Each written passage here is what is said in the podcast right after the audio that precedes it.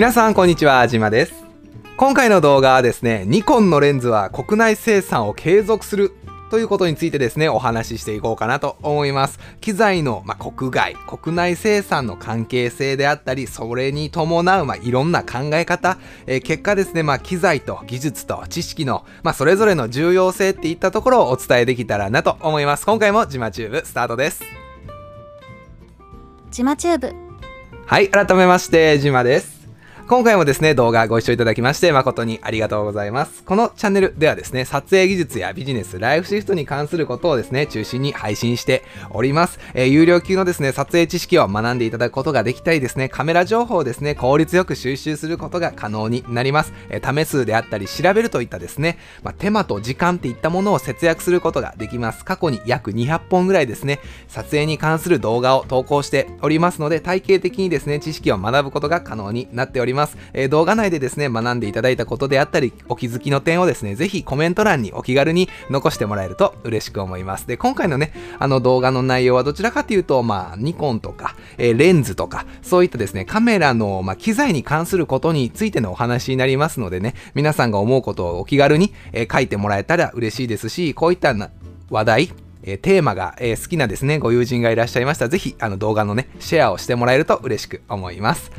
で早速なんですけども、えー、生産体制の見直しというところからお話を進めていこうかなと思います。先日ですね、えー、発表がありました。ニコンのカメラボディがですね、国内生産を終了するというお話なんですね。で、レンズにあのついてはどうなるのかっていう疑問が多くの利用者から出てたんですよ。なのでカメラで言うと、レンズのこっち側ですね、ボディ側、こっち側はえもう国内生産は終了しますとニコンさんから発表がありました。これね、あの結構人気出た動画で、あの右上のサムネイルのものがあるので、もしね、興味ある方は一緒に見てもらえたらなと思います。で、レンズの方はどうなるの？と、まあ、明確な言及とか、まあ、発表みたいなものは正直なかったんですね。ただ今回ニコンさんより一部のレンズは国内製造をま継続していきますという考えなんですっていう発表がありました。デジタルカメラの交換レンズの製造場所をですね3月末まあ来月末ですよね。3月末には国内生産では栃木県の大田原市の工場にもう集約しちゃいますよと。で長井工場山形県と会津工場福島県での製造はもう中止して生産体制をですね見直してコストの削減を、まあ、図る、えー、つなげる考えであると。長井工場の跡地はもう売却予定で会津工場の方も跡地はもう自治体への返却を予定しているという結構具体的なリアルなもう話が出ている段階です。で今どうなっているかっていうと次のスライドですね。現状ニコンの交換レンズっていうものは日本と、まあ、タイで生産されているのが主なんですね。で、国内では高品質モデルっていったものをですね、中心に展開されています。なので、どちらかというと、まあ、高いとか高品質なものは国内で作って、コストパフォーマンス重視とか、ちょっと便利ズーム寄りなものは、まあ、日本国外、えー、タイ生産みたいなものが多いかなと。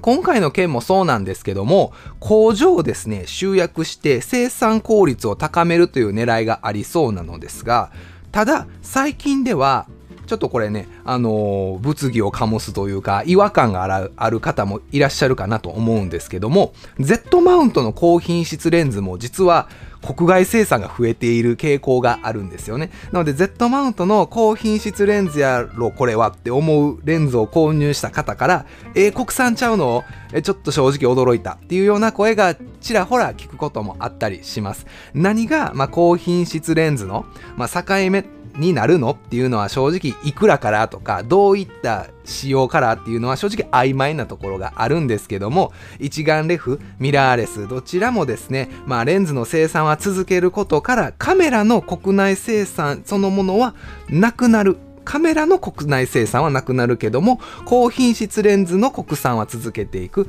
方針っていったところがあります。なので、まあ、一眼レフもミラーレスもどっちもね、ニコンは続けていくと。で、その中でおそらく、まあ、Z マウントも F マウントも、まあ、定期的にレンズは、まあ、新しいものが出てくるとは思うんですが、どちらかというと、高品質なものだけをもう2本で作りますよと。で、それ以外のものは正直、えーと、国外での、まあ、生産になりますっていう話ですね。で、これも、まあ、企業体力とか、今後の市場の動向によっては、どうなるんかなっていうのは正直個人的には、まあ、微妙というかですね、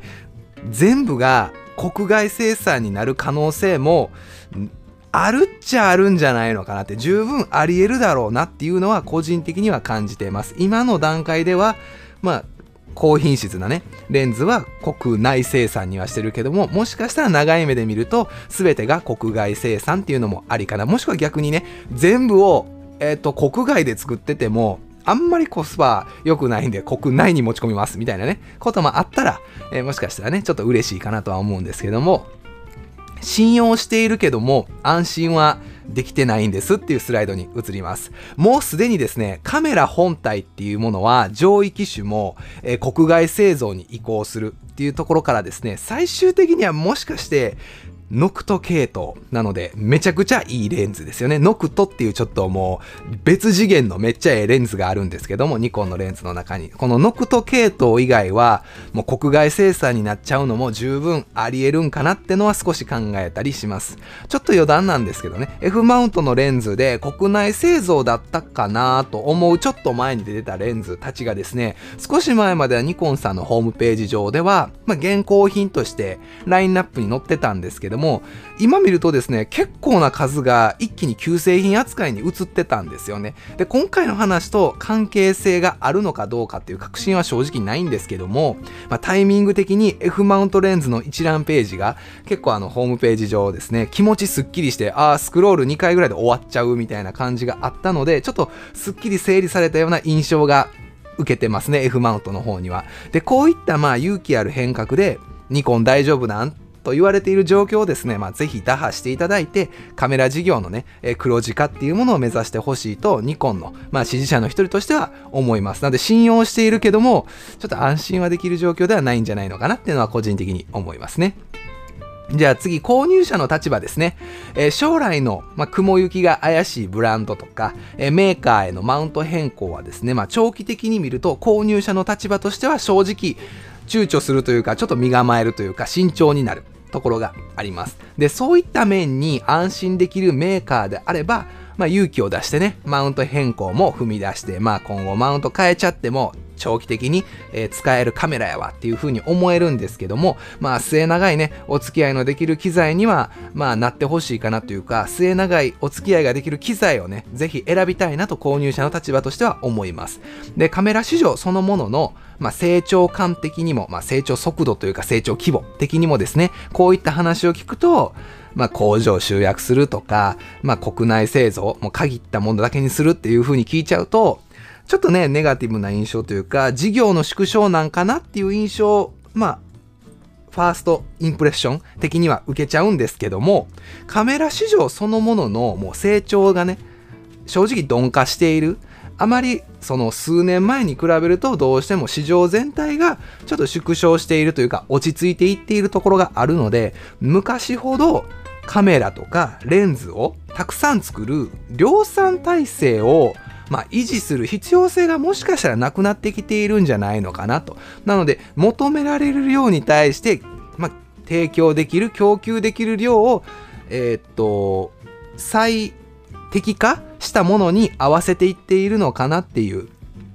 需要に合わせた供給体制の調整っていう前向きな取り組みだったらこれは十分ありな、えー、前向きな判断かなというふうには思います。で、そうであればです。次のスライドですね。他社メーカーとコストパフォーマンス的に張り合うことも可能になってくるかなと。いろんなところでね、無駄なところというか、まあ不要なものをカットしていって、最適化したものによって最終私たちエンドユーザー側の購入者側が、えー、支払うというか購入する時の代金っていったものも抑えることができるんであれば他社さんとえコストパフォーマンス的にも張り合うことは可能になるかなと。で、さらに品質の面で同じ価格帯、の、まあ、カメラとかレンズを買うんであれば、同じ価格帯やったらやっぱニコンがいいよねって、1枚ちょっとニコンが上手だよねみたいなところを、まあ、実現するのも可能になってくるんじゃないのかなと思います。私自身も現段階でも同じ価格帯であれば、やっぱりニコンが一番信頼できるかなっていうのは、まあ、ニコンをね、長いこと使っている人なので、そういうふうに、まあ、フィルターがかかってるかもしれないんですけども、やっぱりそういうふうには思いますね。逆に、コストパフォーマンスの面じゃなくて、私たちは価格じゃなくて、機材は品質で選んでるんやっていう、あの、どちらかというと、層もいらっしゃると思うんですね。価格で選ぶ層と、価格はどうでもよくて、もう質の層っていうのがあると思うんです。その、もう、求めるものが違ってくると思うんですね。で、国内生産でニコンのもう技術力、今まで長年やってきたもうレンズですごい、あの、いろんなね、修羅場をくぐり抜けてきたニコンさんの技術力ご利用しのねレンズをもう作るっていうような市場にまあ最適化した動きも狙えるんじゃないのかなと。なのでどちらかというと費用重視の層というかターゲットに対してはもう国外製造。やけども、まあ、ニコンクオリティのコストパフォーマンスの高いレンズを提供して品質重視のめちゃくちゃニコンのレンズの中でももうノクト前後のめちゃくちゃええレンズっていうものを求める方には国内生産でもうめちゃくちゃいいねレンズを提供するみたいなもう求めるなんて言うんですかね、層というか、求めるものに対して最適化した、ま、グルーピングをしてもらうのがよろしいかなっていうふうには思いますね。なので、いい意味で、ローエンドと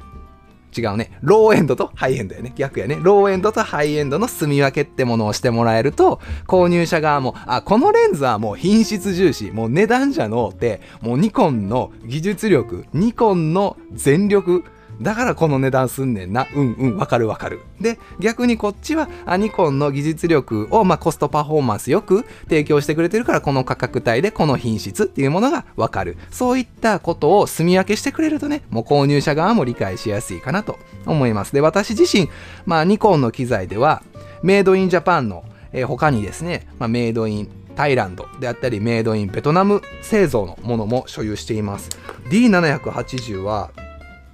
メイドインタイランドですね。うん、タイランドって書いてます。で、こっちのレンズなんかで言うと、メイドインタイランドですね。私、これメイドインタイランド構成ですね。で、ちょっと前のレンズはメイドインベトナムやったと思います。なので、正直、メイドインジャパンのレンズも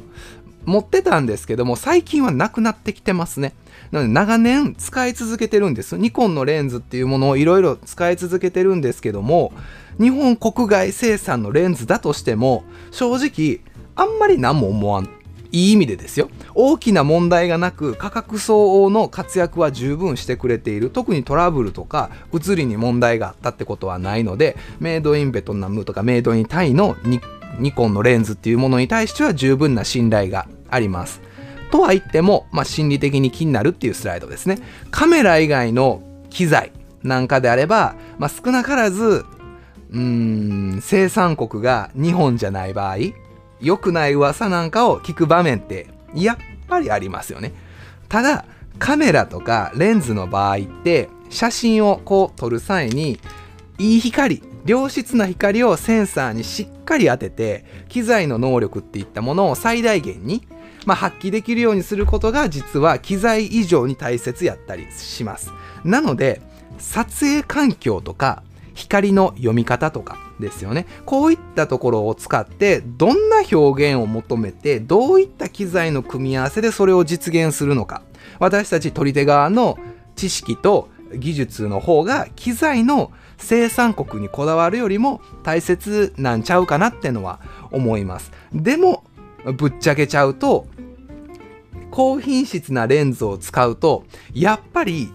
まあ、チート感に近いというか、アドバンテージを得ることはあると思います。高品質なレンズ、まあ高いレンズも含めてですよね、そういったグレードの高いレンズを使うと、ちょっと撮りづらい環境とか撮るときに神経使う環境でもそういったレンズやったらもう遠慮なくバババって撮ったらあ撮れたわみたいなところがあるのでやっぱり資本力というか機材に対する、まあ、お金をかけているところではやっぱりアドバンテージは絶対あります。まあそれはねあの価格差このレンズが高い証拠というか、まあ、高い理由として、まあそうであってほしいのは確かにあるんですけども、まあぶっちゃけちゃうとね、やっぱり生産国よりも技術とか、えー、知識の方が大事やって言いながら、やっぱり生産国プラス、まあ、グレードっていうものは、まあ、少なからず撮影に影響してくるやろうなっていうのは、まあ思いますよね。で、次、高品質レンズを好む背景ですね。多少、まあ、過酷な環境とかね、他のレンズではちょっと撮りづらいなって思う環境だったとしても、高いレンズであったり、まあ、カメラボディ本体もそうですよね。高いものを使ってると、そんなに難しくない。逆に言うと、そんなに技術がなかったとしても、もうパッて撮っちゃうだけで、サクッと撮れちゃう場面は多いです。で、カメラとかレンズは、この機材依存というか、うん資本力依存っていうものはやっぱりあると思います。で、ただこれはですね、高品質、高単価レンズへの、まあ、依存であって、生産場所での依存ではないんですよね。まあ、結果として高品質、高単価のレンズが生産国がメイドインジャパンであるっていうことは多いんですけども、どちらかというと、この機材依存、資本力依存なので、生産場所が、うん、日本国外やから、言い悪いっていうわけではないっていうのは個人的に感じるところがあります。で、生産場所によって、この高品質レンズへの、まあ、悪影響が出ているんなら問題だと思います。なので、冒頭でね、お話しさせていただいた、Z マウントのレンズで、高品質レンズやと思ってたものが、実はもうメイドインジャパンじゃなくなっている。っていうところでメイドインジャパンじゃなくなった高品質レンズで問題が出るであったり写りがんなんかどうなんって思われるようなものであれば問題やと思います。それは正直もうそのメーカー使わんでと思うぐらいやと私は個人的に思います。それやったらメイドインジャパンのもうシグマさんのレンズ使った方がええなっていうふうに思います。正直なところね。ただそこでまあ問題がないかつまあコストパフォーマンスもその日本国外で作ってることによって良くなっている価格差が、まあ、抑えられているっていう背景があってかつその問題がないんであればもうそこは生産場所にこだわってたら正直ちょっと選ぶ幅が少なくなるんじゃないのかなってのは思います。で、その場合はですね、もう対象となるロット、この時期に生産されたものであったりとか対象の発売時期のレンズの購入を避けるみたいな形をちょっと取ってもらう方がいいかなと思います。でニコンはその点、まあ、今まで使ってきたレンズでは大きな外れっていうのは私自身引いてないんですね。なので結果、まあ、機材そのものの堅牢性と、まあ、品質でニコンを使い続けているというものになります。で次はま適材適所な選定眼が大事ですよっていう話に移るんですけどもいい機材を使うとですね同じ撮影環境とか同じ撮影時間でも成功率をグイッと上げることができるんですよ。まあ、結果撮れ高が良くなる。で、写真の品質とか、まあ、信頼の担保、えー、撮影の限られた時間に対する効率化に、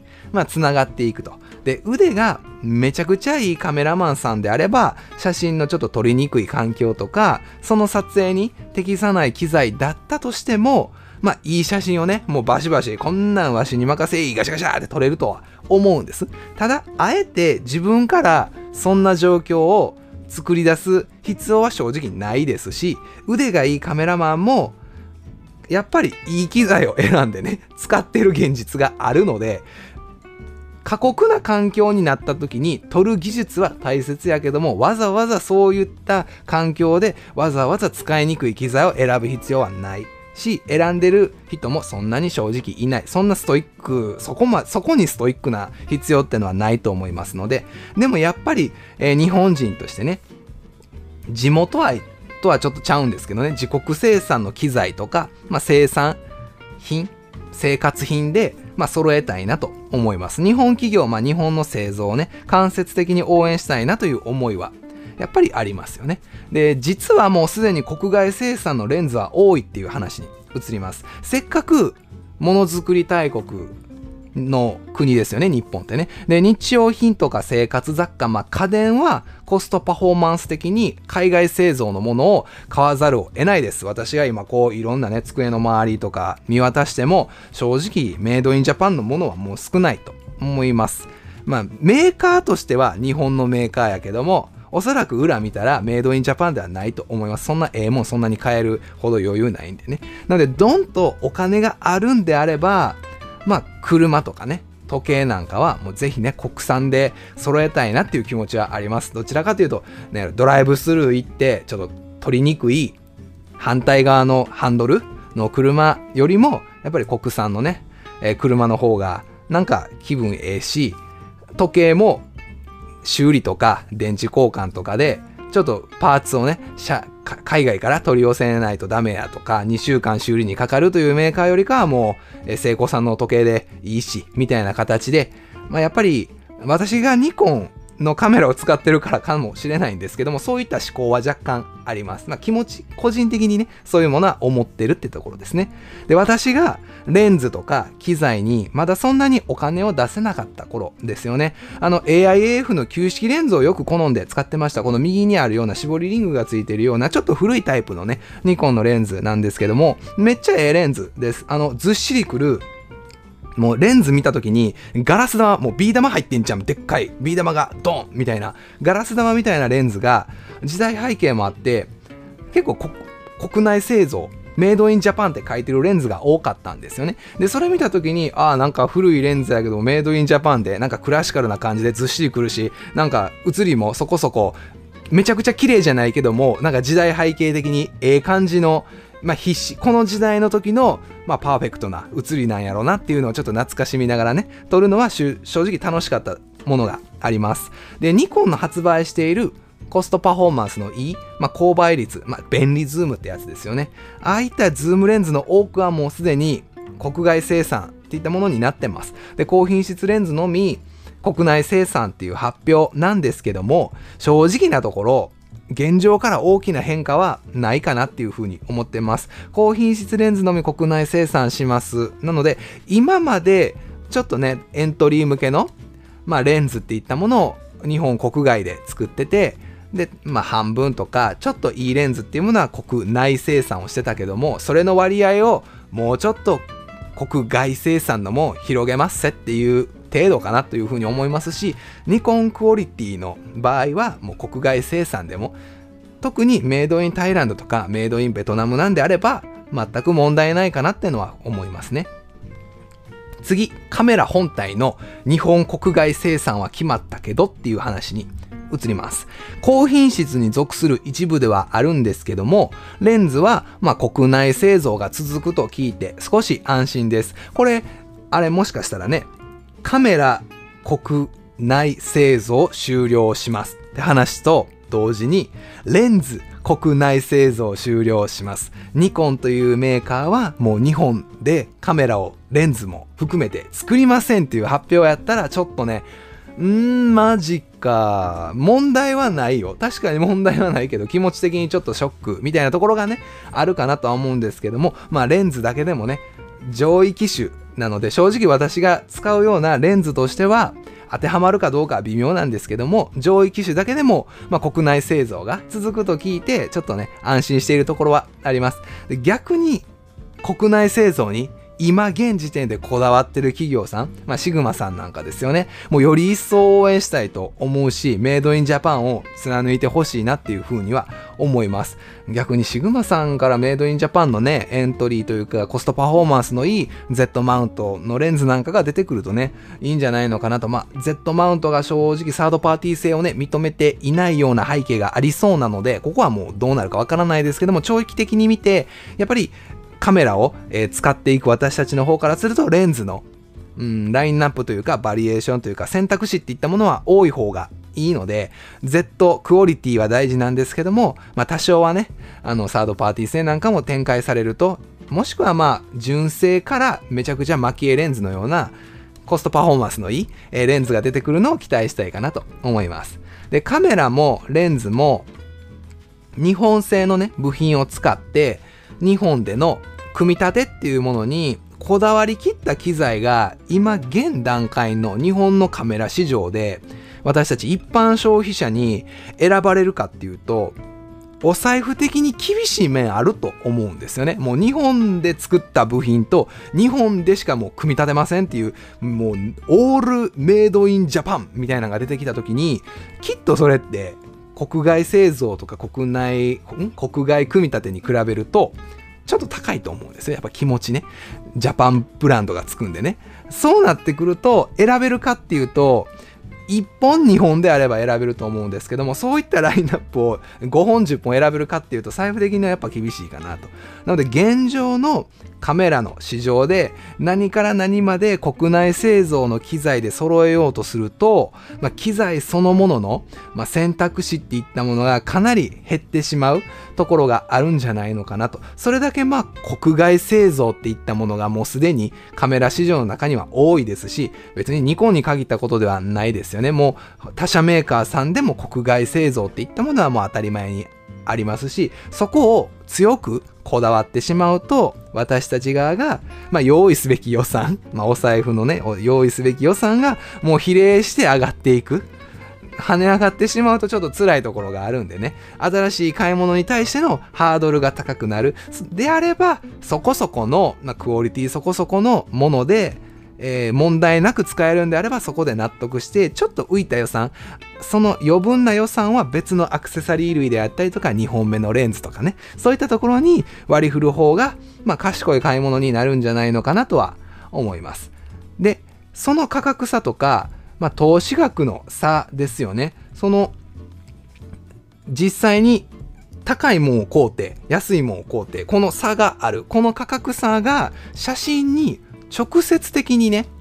反映されるんであればもちろん考えます。高ければ高い分、めちゃくちゃいい写真がどんどんどんどんどんどん撮れるんであればもう、バンバン投資しちゃうと思います。もうなんかね、沼にはまったように。ただ、現状はそういったことはね、ありがたいことにないと思ってるんです、個人的にはね。なので、国外製造でも十分投下コストに見合った品質は出てますので、国外製造で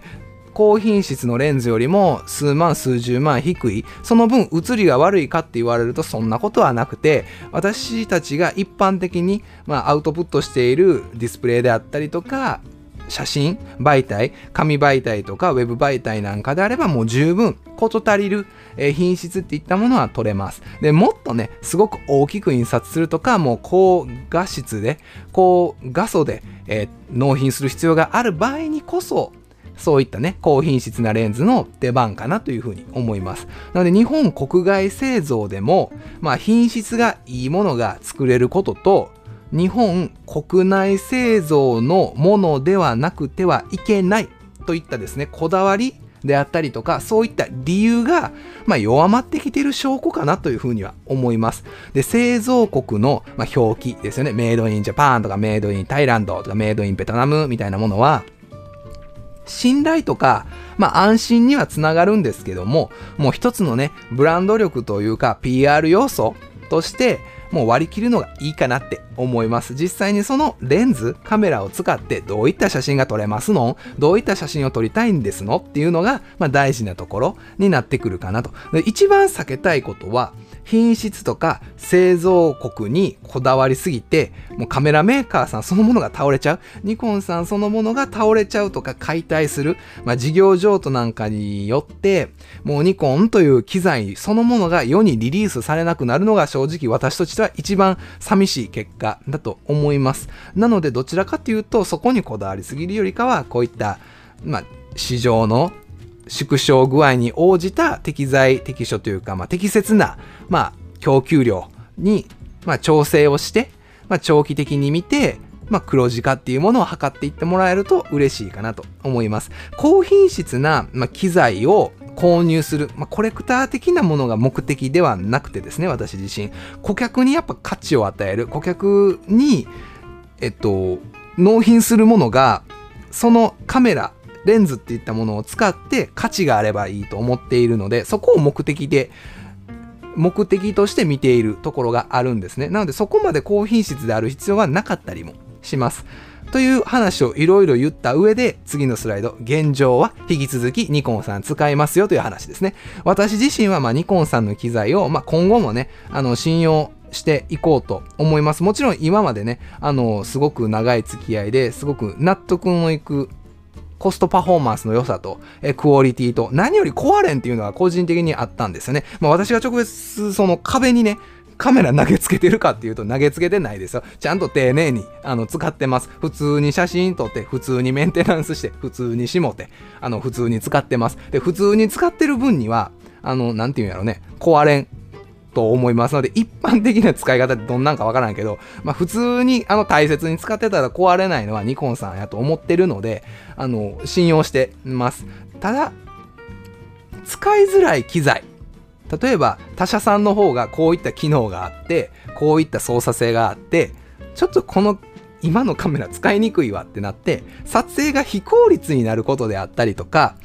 他社さんこんなに同じ価格帯でええ品質出せんのにこっちちょっと残念やなみたいな納品物もう写真に悪影響が出るというかちょっとアドバンテージというかその差が出てしまうようなことが続くんであればうん、他社メーカーさんへ乗り換える必要も出てくるかなと思います。そこはもう正直仕方がないですよね。さっきのやっぱり機材を大切にするというか目的、コレクションという目的ではなくて機材を使って何を提供できるかの方に重きを置いているので、そこはもう正直仕方がないところかなと思います。やっぱり限られた予算、限られた時間で最高のパフォーマンスを出すための下支えをしてくれるツール、道具、表現するための機材として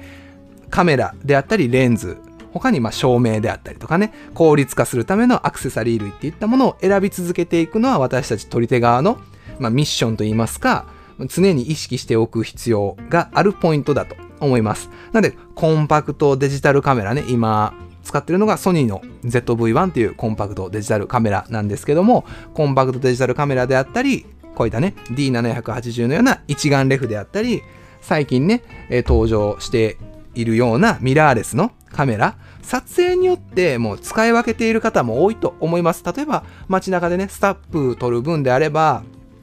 もうスマートフォンでも十分事足りますし、ちょっとね、いいもん撮っときたいなと思うときは、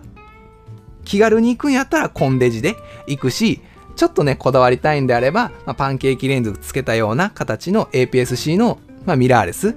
マイクロフォーサーズのちょっと小型軽量なミラーレスみたいなものを持っていく。で、しっかり撮るんであれば、一眼レフでね、大きいカメラで大きいレンズつけてガシャガシャ撮るみたいなものがあると思いますので、撮影によってこういったカメラのタイプを使い分けるように、機材、メーカーも撮影で使い分けてくるようなタイミングは来るんちゃうかなってのは思います。まあ、資本力というかお金に余裕ある人だけやと思うんですけどね。すでにスポーツとか野鳥には一眼レフの今まで使ってきた慣れているカメラを使って人物とか出張撮影で移動が多いとかちょっと人物に顔認識とか瞳認識の方が使いやすいなって思われる方はミラーレスを用いる。野鳥スポーツ撮るときは一眼レフ持ち出して人物出張撮影の時はミラーレスを持ち出すっていうような2大体制のね2大体制というか2つのタイプを使い分ける、まあ、カメラマンさんも多くいらっしゃるっていうところが多いです。で次ですね。その結果ですよ。その結果ミラーレスを使う機会がちょっとずつちょっとずつ割合的に利便性とか携帯性から見て増えてい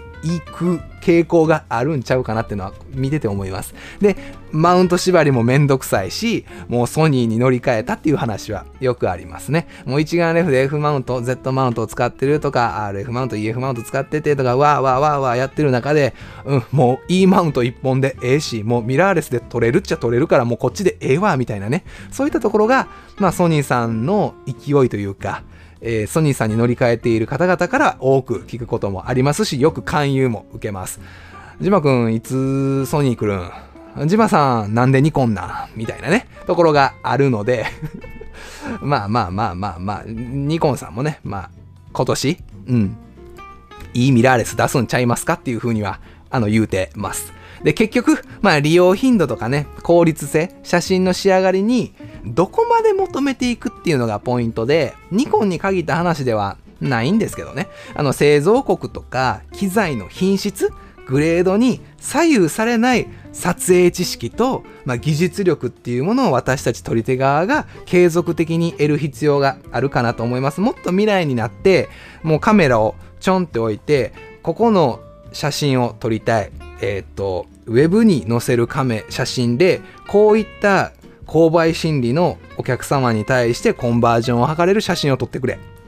OK2 個。カシャ撮りましたみたいな形で自動でアップロードしますみたいな形のまでいけばね、カメラがね、そこまでいけば、もう正直